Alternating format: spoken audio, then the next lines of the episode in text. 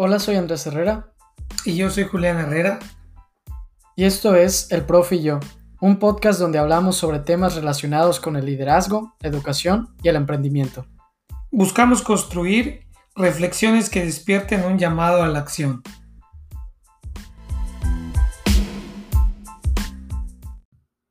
Hola a todos, bienvenidos al episodio 46 del Profe y yo. Hola, profe. Hola, Andrés. Hay algo muy interesante en las empresas eh, que es la cuestión del conflicto. Yo diría que en la, en la vida en general, si nosotros analizamos todos los espacios que tenemos en el día, seguramente muchos de ellos tienen este concepto del conflicto metido dentro de ellos. ¿Por qué? Porque ah, en el día tenemos que tomar muchas decisiones con otras personas que eh, en la mayoría pueden generar estas situaciones de tensión que si no se manejan bien crean el conflicto. Y hoy vamos a eh, aportar algunas reflexiones interesantes que surgen desde el escuchar uno de los podcasts de, del Harvard Business Review que se llama The Anxious Achiever. Y el título del capítulo es ¿Por qué el conflicto es necesario, pero cómo manejarlo? Entonces, abriríamos este episodio con esa reflexión de que el conflicto es necesario en la vida y ahora bien hay que buscar estrategias para cómo manejarlo de una manera correcta. Yo veo, Andrés, que el conflicto es inevitable. O sea, siempre va a haber un conflicto. Cuando estés hablando entre dos o más personas, el conflicto va a existir. De hecho, hasta en lo personal existe un conflicto, ¿no? Así es. Cuando tienes que tomar una decisión Y, entonces te ves en una encrucijada, te generas un, un, conflicto propio. ¿Sabes a quién dirías tú? A Heráclito de Feso que desde Heráclito decía que el conflicto, ¿no? Hay un concepto en la filosofía de Heráclito que es el arco y la lira, okay. el momento donde se tensa el, el, el, arco al momento de que se, que se vaya a tirar la flecha. Entonces, no sé, me pareció interesante comentarlo, ya que te gusta mucho Heráclito, creo desde ahí empezamos a reflexionar eh, del conflicto, ¿no? Lo único permanente es el cambio. Esa es la, es la frase que a mí me gusta de Heráclito de Feso y, y, ve nada más cómo aplica también para el conflicto, porque -huh. el conflicto hoy o sea, sigue existiendo, pero la forma de cómo manejarlo -huh. ha cambiado y ha cambiado muchísimo, ¿no? Y yo creo que hay que buscar la manera de que el conflicto pueda eh, desembocar en el crecimiento, no que sea un conflicto estratégico que nos ayude a mejorar, más que un conflicto que no tenga nada de provechoso, ¿no?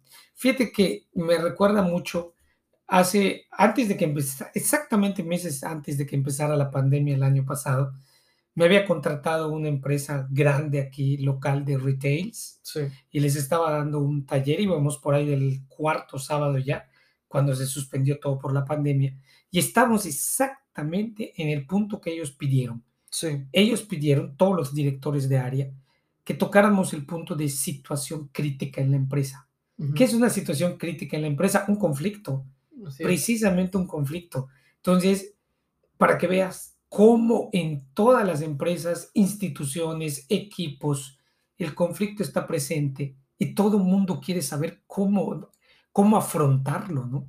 Correcto, pues creo que hoy con algunas reflexiones que tenemos en cuanto al conflicto podremos ayudar a, a los escuchas a poder manejarlo de una mejor manera, ¿no? Bueno, aquí viene la pregunta que, que yo quisiera hacerte en que dijiste lo de el podcast de Harvard Business Review. ¿Es realmente necesario generar un conflicto, Andrés, en una institución? En efecto, yo diría que es necesario por esta parte del crecimiento. ¿Por qué? Porque el conflicto, y lo platicamos en el episodio pasado, que se inserta en una de las partes de, de la innovación, que como del ADN del innovador, es el hecho de, de contrastar ideas, ¿no? De la discusión. La discusión es buena, ¿por qué? Porque nos ayuda a contrastar ciertos puntos de vista para generar uno mejor. Pero ¿qué es lo que sucede? Que a veces no tenemos eh, la aproximación correcta al conflicto y pensamos que es una batalla entre, entre dos cosas distintas o dos bandos, cuando en la mayoría de las ocasiones no es así. Cuando nosotros estamos hablando en, en contextos eh, en general de la vida y profesional, seguramente, y, con esto abro una primera reflexión, vamos detrás de un propósito.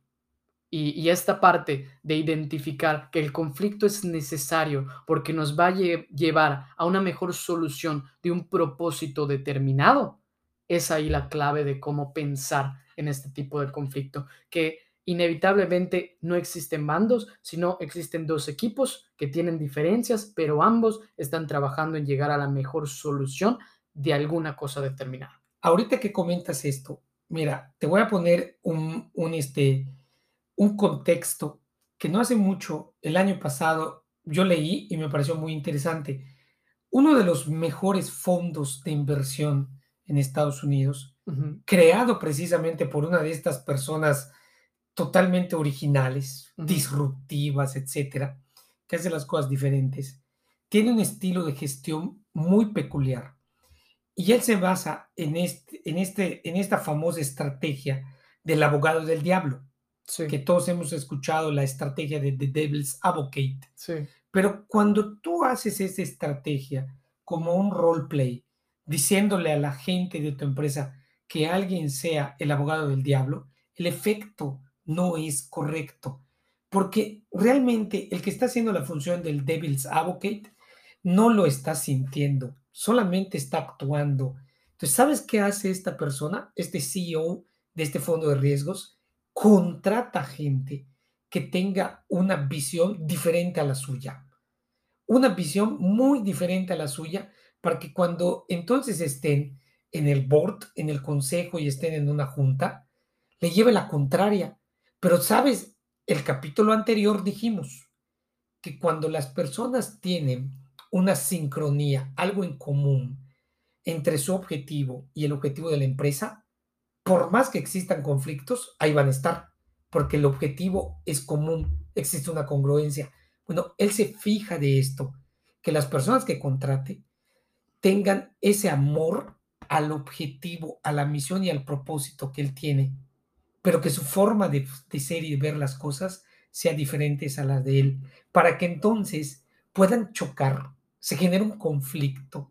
Pero entonces viene la estrategia de la, la, el brainstorming.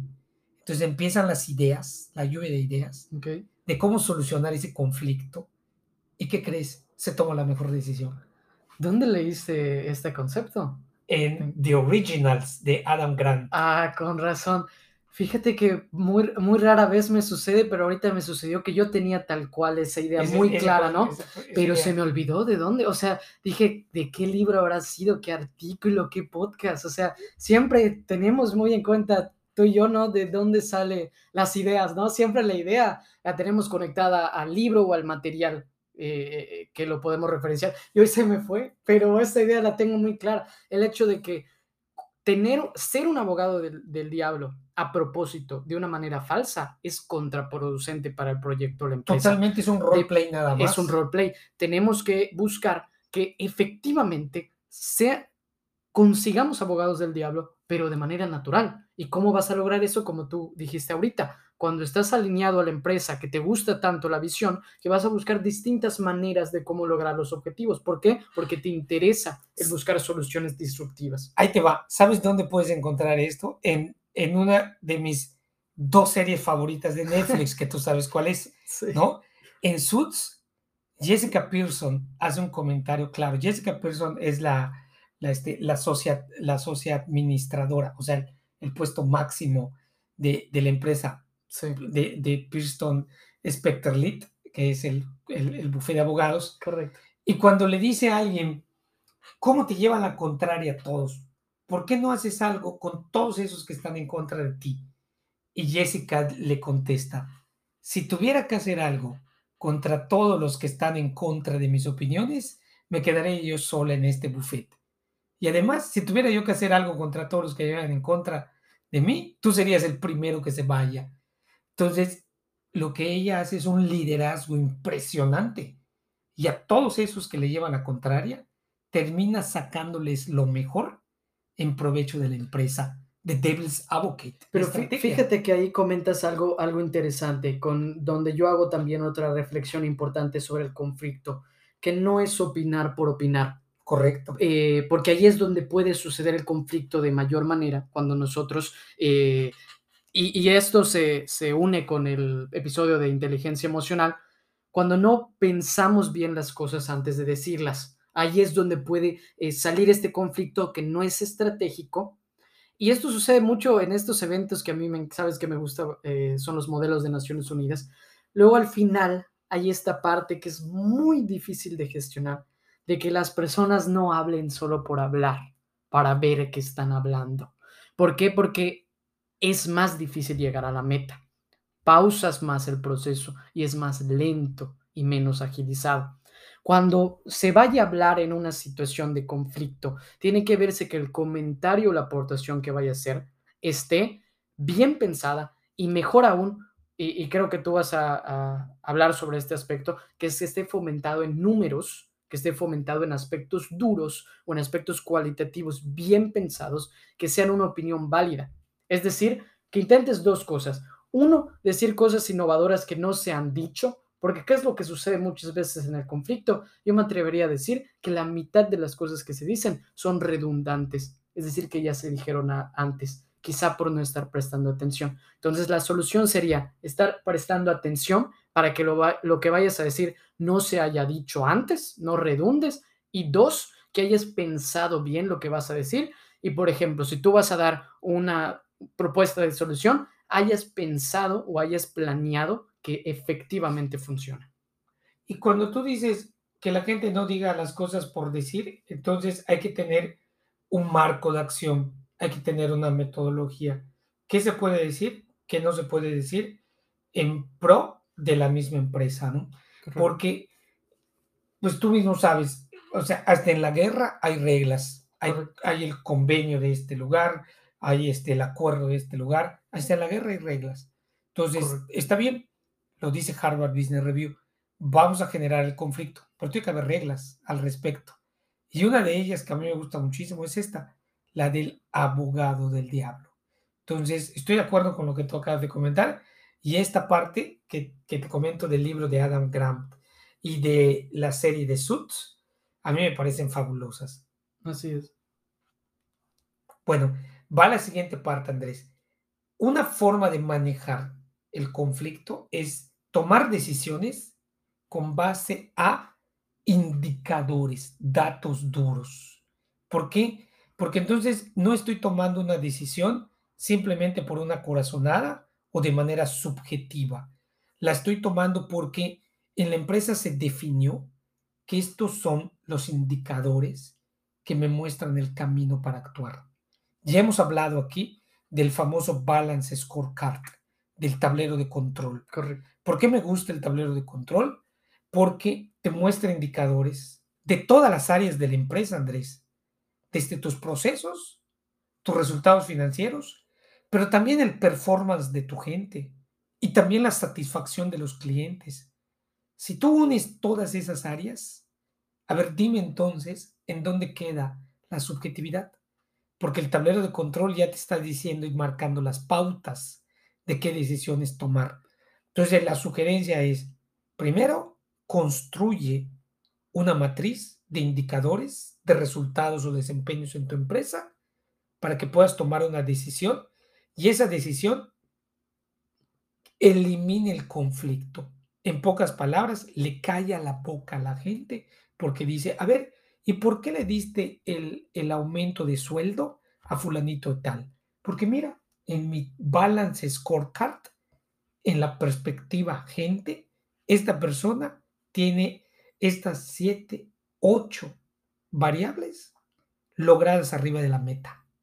Completamente, completamente de acuerdo en esta parte. Episodio 32 del profe y yo enseña cómo hacer eh, eh, esto de utilizar los indicadores, para potenciar el, negocio, que es también la reflexión, el hecho de, de tener alternativas que podríamos llamarlo como el tener una opinión eh, fundamentada en el conflicto, donde siempre estamos dando alternativas que estén a la vez apoyadas de estos datos duros, de estos indicadores que vayan haciendo que en vez de que nuestra participación sea para avivar el conflicto, sea para terminar el conflicto, al dar alternativas que puedan llegar a una solución que, como decíamos al inicio, identifique ese propósito en común. Pero yo quería hacerte una, una pregunta que es, Aquí nosotros estamos hablando de que normalmente esta decisión del scorecard eh, podría relegarse en su mayoría al jefe, ¿qué otros tipos de métodos pueden haber para que no solo sea de un lado esa opinión y podamos decir, entre comillas, se democratice esta parte de dar una decisión final, ¿no? Que más personas puedan hablar en un conflicto. Claro, claro. Entonces, aquí, si tú, Andrés, vas a hacer esto que tú estás comentando, estos datos duros tienen que ser indicadores que hablen específicamente de lo que quieras lograr en la empresa, ¿no? Y no cualquier indicador. Así es, así es, realmente es esta parte de que no, no sean los indicadores de únicamente porque sí, si no estén alineados a, a, algo que nos ayude. Pero esta parte que, que te comentaba, ¿no? De cómo no solo recaiga en una persona, tú tienes un concepto que es la calificación, eh, me parece de 360 grados, ¿no? El hecho de que no solo recaiga la decisión en el jefe o, o en la persona que, que, esté más alta, ¿no? Pues yo le llamo a eso quitarle el sesgo, ¿no? Quitar el sesgo de una decisión sobre una persona. Cuando tú evalúas, tú nada más evalúas a una persona, es tu punto de vista. Hoy está bien, está con todos estos indicadores del balance scorecard, pero al final eres tú el que está tomando la decisión. ¿Qué tal si involucramos a todos? No en la toma de decisión, Andrés, pero sí en la construcción de la información para tomar la decisión. Esta evaluación 365 grados que tú dices es, por ejemplo, a ver, evaluamos a la persona, los subordinados de esa persona, los jefes directos de esa persona y los pares de esa persona. Entonces, Dime entonces, Andrés, en dónde está la subjetividad si hay cuatro figuras que están opinando acerca del desempeño de este puesto, de esta persona. Eliminas el conflicto. ¿Por qué? Porque esta persona no puede decir, es que te caigo mal. Por eso me estás... No, la evaluación es 365 grados. Fíjate que en ese aspecto yo igual he tenido, pues en estos últimos años, mucha responsabilidad de cuanto a varios concursos que he estado como jurado en, en, posiciones donde yo tengo que dar lugares para premios a veces que incluyen bastante dinero, ¿no? Y le doy mucha atención a la parte de ser muy crítico en las decisiones y siempre tener este tipo de canales como el de 360, como el Balance Scorecard, para que la decisión sea mejor pensada y no tenga estos aspectos de subjetividad.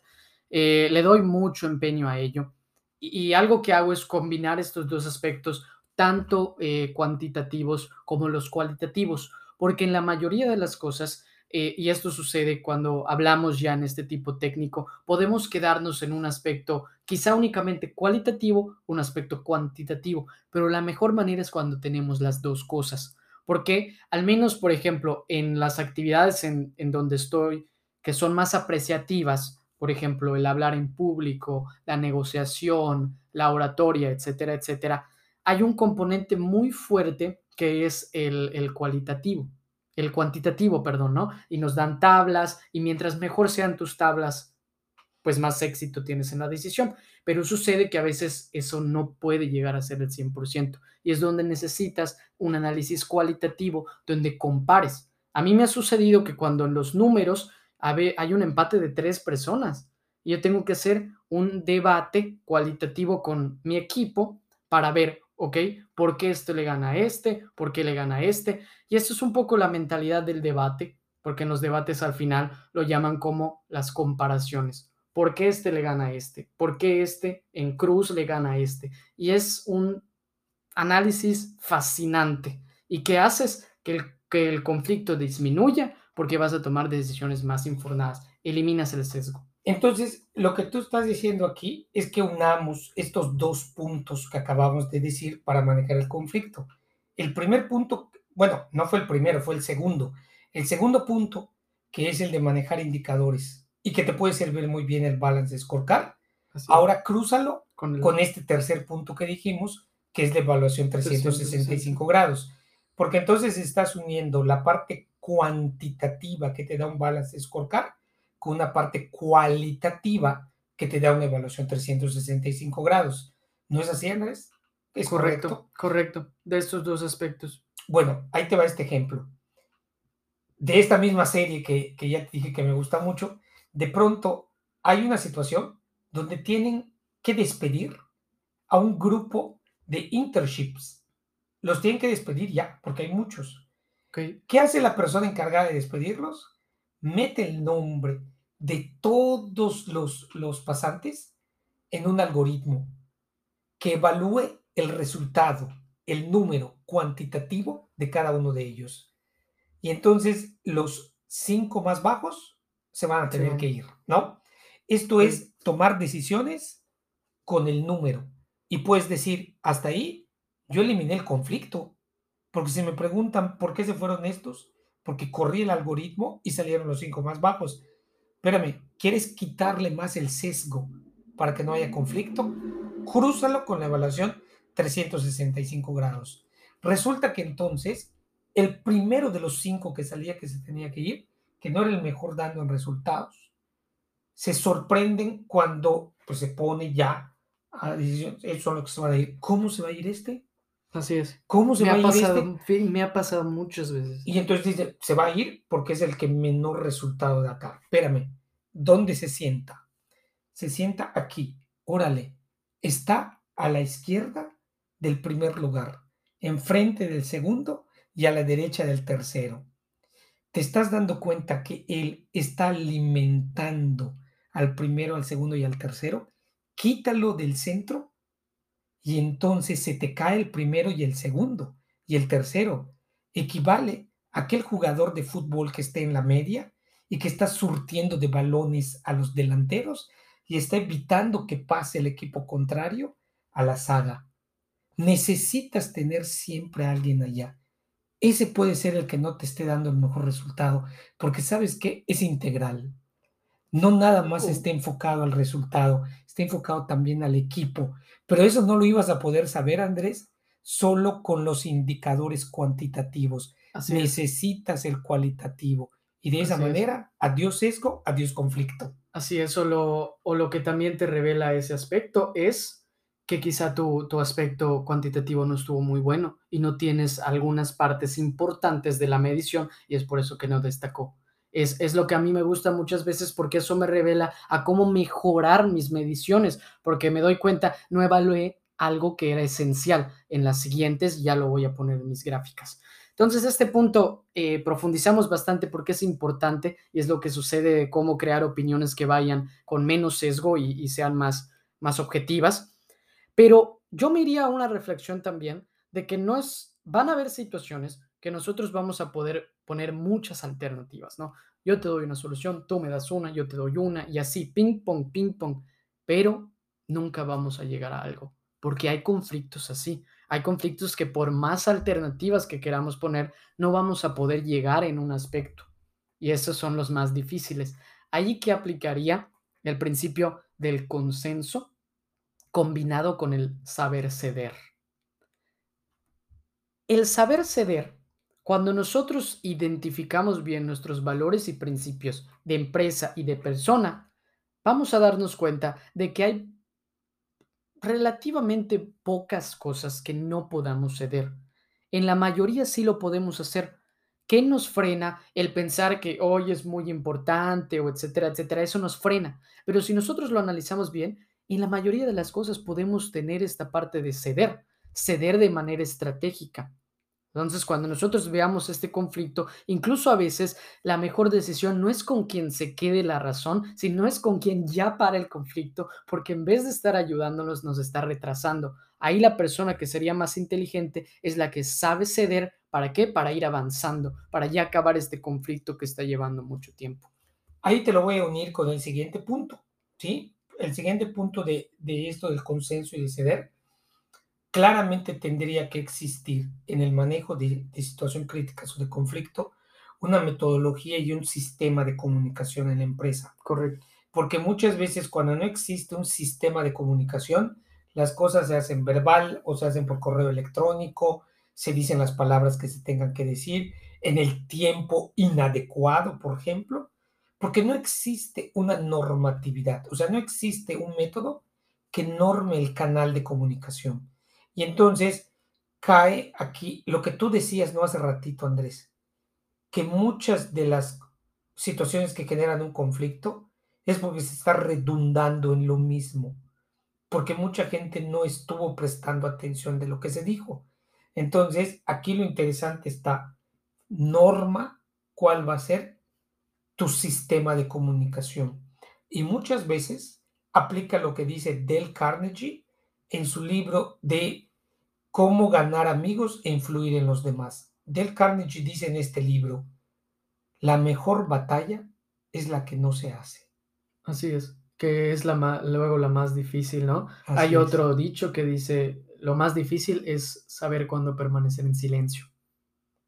Eh, entonces sí, o sea, es evidente que el sistema de comunicación es fundamental mientras más tengamos definido desde apuntar las minutas, tener organizados nuestros archivos de la computadora en carpetas ordenadas.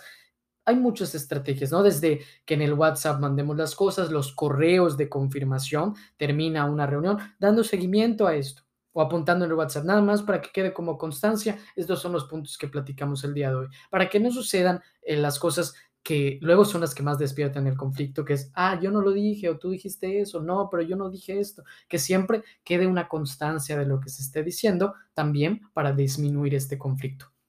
Entonces, yo creo que al día de hoy, eh, en este episodio hablamos sobre reflexiones muy importantes en cuanto a cómo utilizar el conflicto de una manera estratégica. Pero entonces, tal como dice Harvard Business Review en este podcast, el conflicto además de que es inevitable, es necesario, porque te hace crecer. O sea, te hace crecer como empresa, como persona, siempre y cuando exista un sistema para manejar conflictos. Porque si no existe un sistema en la empresa para manejar conflictos, lo que va a pasar es que se te va a salir de la mano y esto se convierte en el efecto de la bola de nieve. va a crecer, va a crecer, va a crecer, hasta que ya nadie lo pueda detener. Y aquí hemos dicho, Ver las estrategias. La estrategia del abogado del diablo. La estrategia de los indicadores cuantitativos. La estrategia de los indicadores cualitativos, 365 grados. Los sistemas de el comunicación. El sistema de comunicación. Cuatro, cuatro herramientas sumamente valiosas para manejar conflictos. Y hablamos igual de principios, desde identificar el propósito por el cual inicia el conflicto, el hablar de manera estratégica y el saber ceder. Correcto. Y también regresando al libro de los originales de Adam Graham donde tuviste esto, te puedo decir que ahí puedes encontrar también en ese capítulo algo que se llama cultura organizacional. Que tenemos episodios de eso. Y cuando tú creas una cultura en tu empresa donde el conflicto se maneja y no donde el conflicto se evade o no donde el conflicto se ignora, sino que se ataca de frente. Correcto. Creas esa cultura en tu empresa y ¿qué va a pasar? Siempre van a existir mejores formas de hacer las cosas, que las llamamos en administración mejores prácticas, ¿no?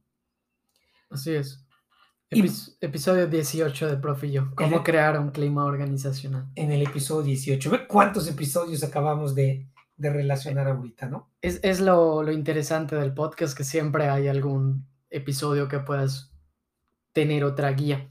Y yo cerraría con una última reflexión, que yo he pasado mucho tiempo investigando sobre las Naciones Unidas y me parece interesante porque cómo manejas el conflicto no con dos personas, no con diez personas, pero con 193 personas, 193 miembros, ¿no? Siempre me ha llamado mucho la atención en las maneras en que la ONU trabaja. ¿Cómo haces para sacar documentos que estén de acuerdo 193 personas? Bueno, la última manera que hoy se hace esto es con el consenso. Y cuando yo estaba en las Naciones Unidas nos dieron un taller, ahí los funcionarios de la ONU, y llamaban la estrategia de la pizza. Siempre nosotros podemos ceder.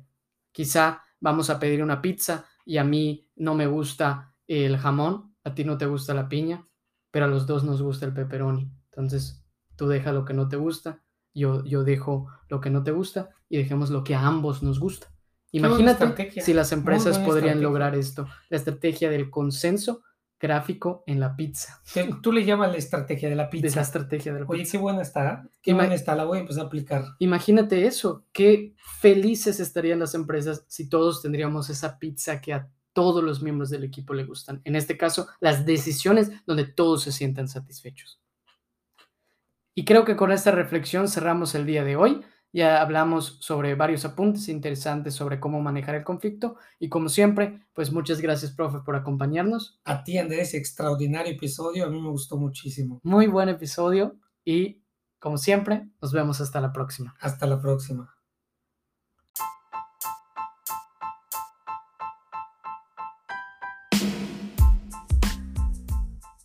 Muchas gracias por escucharnos. Si les gustó este episodio, pueden suscribirse al Profe y yo en Apple Podcasts, Spotify o donde escuchen sus podcasts. Si quieren mandarnos un saludo, hacer una review o sugerir algún tema para platicar en próximos episodios, pueden mandar un mensaje y seguirnos en las páginas de Instagram y Facebook como el Profe y yo. Soy Andrés Herrera. Y yo soy Julián Herrera. Y nos vemos hasta la próxima.